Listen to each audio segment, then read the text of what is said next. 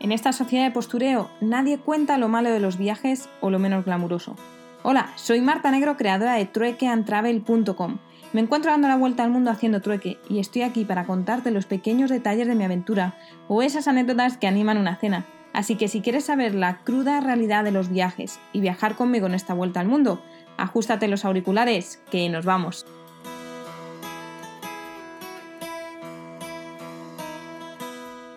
Muy buenas desde Barnaul. Seguramente estáis echando de menos que no se esté grabando el podcast desde un baño, pero lo estoy haciendo desde el salón de la casa. Y esta mañana ha sido coincidencia o quizá, no lo sé, pero tenía un mensaje de Luisi, que te mando un saludo desde aquí, preguntándome si eran muy machistas eh, los hombres aquí en Rusia. Y en el desayuno hemos debatido entre Andrei, el traductor de Google, y yo el tema de la situación de la mujer aquí, más o menos en la medida de lo posible, porque la verdad eh, no, no habla muy fluido inglés y entre que el traductor no traduce perfectamente, pues bueno, más o menos esto es lo que he entendido. Él decía que él ve más el tema de la pareja como ser un, como un equipo, como complementarse y, quizá en, ayudarse, ¿no? Y que es por ello que no se tiene que hacer, que no todo el mundo tiene que hacer todo y que por eso es la cuestión de complementarse. Y decía, ¿por qué voy a hacer algo yo que ya, que ya haga mi mujer, ¿no? Pues yo haré otras cosas que no haga ella. Y decía que la mujer es mejor que el hombre porque puede hacer más cosas, que él no era capaz, por ejemplo, de ver a sus hijos a la vez, a sus dos hijos a la vez, y su mujer sí, ¿no? Y obviamente ha salido el tema de que había trabajos para, para hombres, para que fuesen más hombres, que habían trabajos duros que la mujer no las podía hacer y que había mujeres que, pues, que, bueno, que trabajaban en otro tipo de, cosas para quedarse siendo más mujer. ¿no? Una de las cosas que ha dicho es que en Rusia a veces había mujeres que hacían trabajos de hombre, pero era la excepción porque los hombres estaban borrachos, que ha sido como en serio. Bueno, el caso es que... Mm, em, ¿Qué más? Eh, decía que él, por ejemplo, que si se quedaba en casa, pues que es que la cabeza le iba a explotar y que, no se podía quedar ahí, que a su mujer, pues, pues que no le pasaba eso, entonces que por eso se podía quedar en casa, ¿no?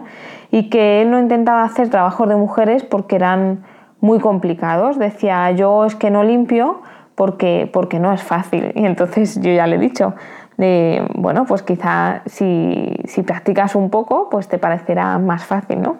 Él decía que es que no deberíamos centrarnos en, deberíamos centrarnos más en las habilidades y no es demostrar lo que una mujer puede hacer o no, ¿no?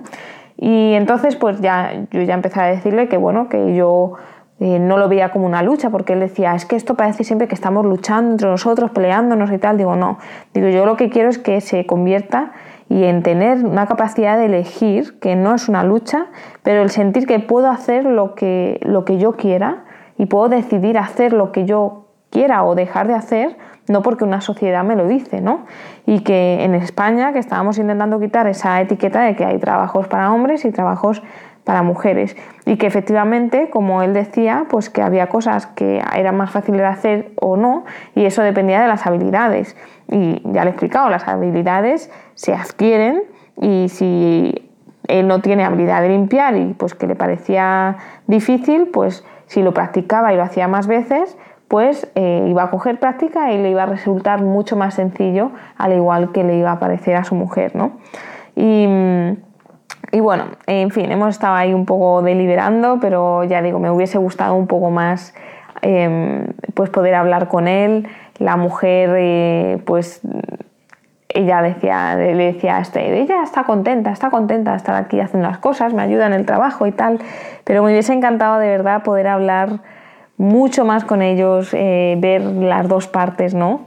Eh, pero bueno, me ha quedado muy claro de, de, la pierna y del pie que cogía más o menos la sociedad rusa. En el momento, en el primer día, me acuerdo que llegué aquí a Barnaul, y lo primero cuando entré por la puerta de, la, de la, oficina de, de, inglés, hoy, me cuesta porque es tarde, ya son casi las 12 de la noche y me cuesta sacar las palabras, pues eh, rápidamente le dijeron a un chico que es ahora mi compañero, dijeron, cógele las maletas, cógele las maletas, venga, y yo, no, no, es que no necesito que nadie me coja las maletas. Y él, que sí, venga, y yo que no, que ya he viajado hasta aquí desde, desde Edimburgo cargando con las mochilas, digo, que no me vas a venir ahora a ayudar. Y él decía, ya, dice, si es que aquí, pues es que como que encima te hacen sentir mal o te hacen ver que eres una mala persona por no ayudar a la mujer. Y tal, digo, Ana, digo, pero yo en Europa pues esto para nosotras es lo normal, ¿sabes? No tenemos a nadie que nos esté ayudando todo el rato por el simple hecho de ser mujeres. Bueno, el caso, que mm, ya hemos dejado ese, ese tema, ese desayuno y nos hemos marchado a conocer un poco el pueblo o el municipio. Y la verdad es que cómo se tiene que adaptar uno a, las circunstancias que se tienen porque desde que he aterrizado en Siberia todos los tours que he hecho por la ciudad han sido siempre en coche porque es que no se puede hacer de otra forma. Y ha habido una cosa que me ha sorprendido mucho y es que cuando, de hecho, cuando llegué ayer también, cuando me recogieron de la estación de tren, también pasó, pero hoy por la mañana igual, hemos bajado y el coche estaba encendido, pero estaba cerrado y entonces ha sido como, pero el coche está encendido. Y entonces me han explicado que tienen un mando que lo pueden encender para que se empiece a calentar el coche y lo encienden a lo mejor 5 o 10 minutos antes de bajar a, a, la calle, pues le dan al mando, lo encienden y ya cuando bajas pues no está tan tan tan frío el coche, ¿no?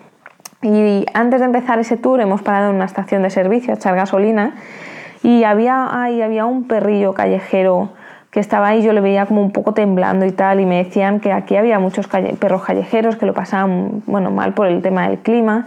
Y entonces me he acercado cuando hemos salido y bueno, me ha empezado a, a, lamer un montón la mano y yo, ay, es que seguro que tiene hambre. Y yo no sé si los, los perros comerán cacahuetes, pero eran cacahuetes naturales y he dicho, bueno, venga, pues le voy a dejar aunque sea un puñado de cacahuetes que tenía en la mochila porque no tenía absolutamente nada más.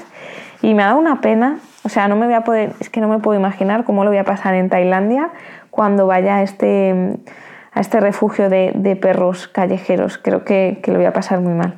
Bueno, después de eso eh, me han llevado a, a conocer el río que estaba completamente congelado, menos una pequeña parte y me contaban que era un río donde la verdad que había, había muerto bastante gente porque se tiraban desde el puente y luego había corrientes y tal y bueno, pues en verano sí que hacen uso del, del río, ¿no? Y luego hemos estado así dando paseos, bueno, paseos no, con el coche. Me he bajado, nos hemos bajado solo dos veces del coche realmente y, he podido ver como las estepas y por los alrededores, las calles del, de todo el pueblo y había fábricas como siempre en, todas las ciudades que pues de toda esta zona está llenísimo de fábricas, entonces había un montón de chimeneas humeantes al lado de las casas y también me ha llevado a una zona muy pobre donde las casas se caían a pedazos. Entonces este hombre ya empezó a decir, es que, dice, yo no entiendo. Dice, la gente vive aquí porque debe querer, porque son pobres, porque no consiguen un trabajo. Dice, porque aquí, si quieres un buen trabajo, lo puedes conseguir. Si yo consigo un trabajo, porque ellos no. Y yo, bueno, es que hay que ver las situaciones de cada uno. Y me decía, esto seguro que en España no pasa. Digo, mira, digo, en España tenemos casas peores que estas que me estaban enseñando. Digo, y hay mucha gente que no tiene trabajo porque no hay trabajo para todos, ¿no?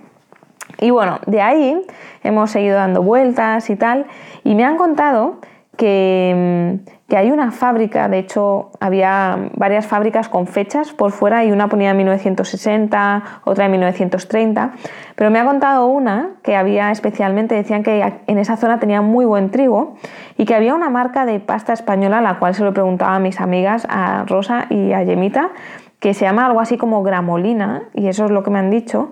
Ellas no han sabido decir que era una pasta famosa italiana, pero estos de aquí del pueblo me lo han vendido como que incluso los, los italianos compraban el trigo de aquí, se lo llevaban para hacer pasta y que ahora habían traído una fábrica y habían empezado a producir pasta y era una marca italiana.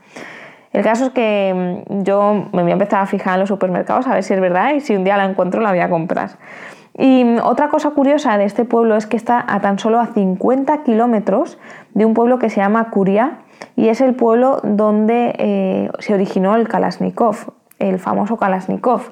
Y de ahí viene la conversación que tuvimos ayer también sobre el tema de las armas, que decía que él eh, pues tenía armas en casa de sus padres porque eh, un hombre tenía que saber defender a la familia y disparar un arma, ¿no?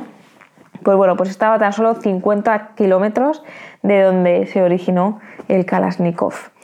Y, luego eh, ha habido otra cosa también muy curiosa y es que aquí cada vez que se despiden con los niños, eh, para despedirse dicen paca paca y es como el adiós adiós a los niños. Y luego ya para adultos es como das vidaña, pero me ha gustado eso de pa' acá, pa' acá porque ya es, es, muy fácil, me voy a acordar yo creo que ya siempre. Y después de eso pues ya he ido a las tres clases restantes que me quedaban y, y bueno, pues han ido bien, se me han pasado rápido y luego ya me han, me han llevado al autobús y, y, he estado como tres horas y media, cuatro en el autobús para llegar aquí de nuevo.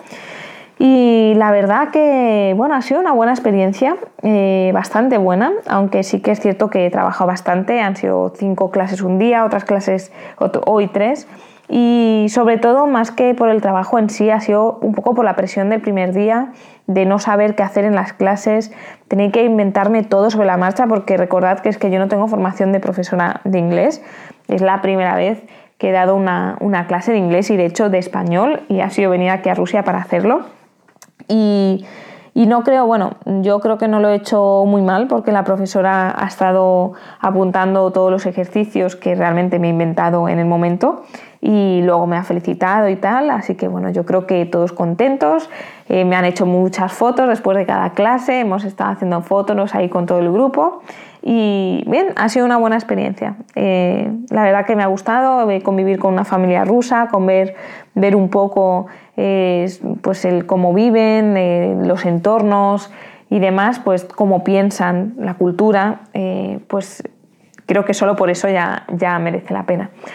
Así que nada más eh, me despido porque estoy ya un poco con cansancio acumulado, seguro que lo notáis en la voz y en lo poco fluido que ha sido este podcast, pero ya acordaros que podéis escuchar los restantes en www.truequeantravel.com barra podcast y ya hablamos mañana.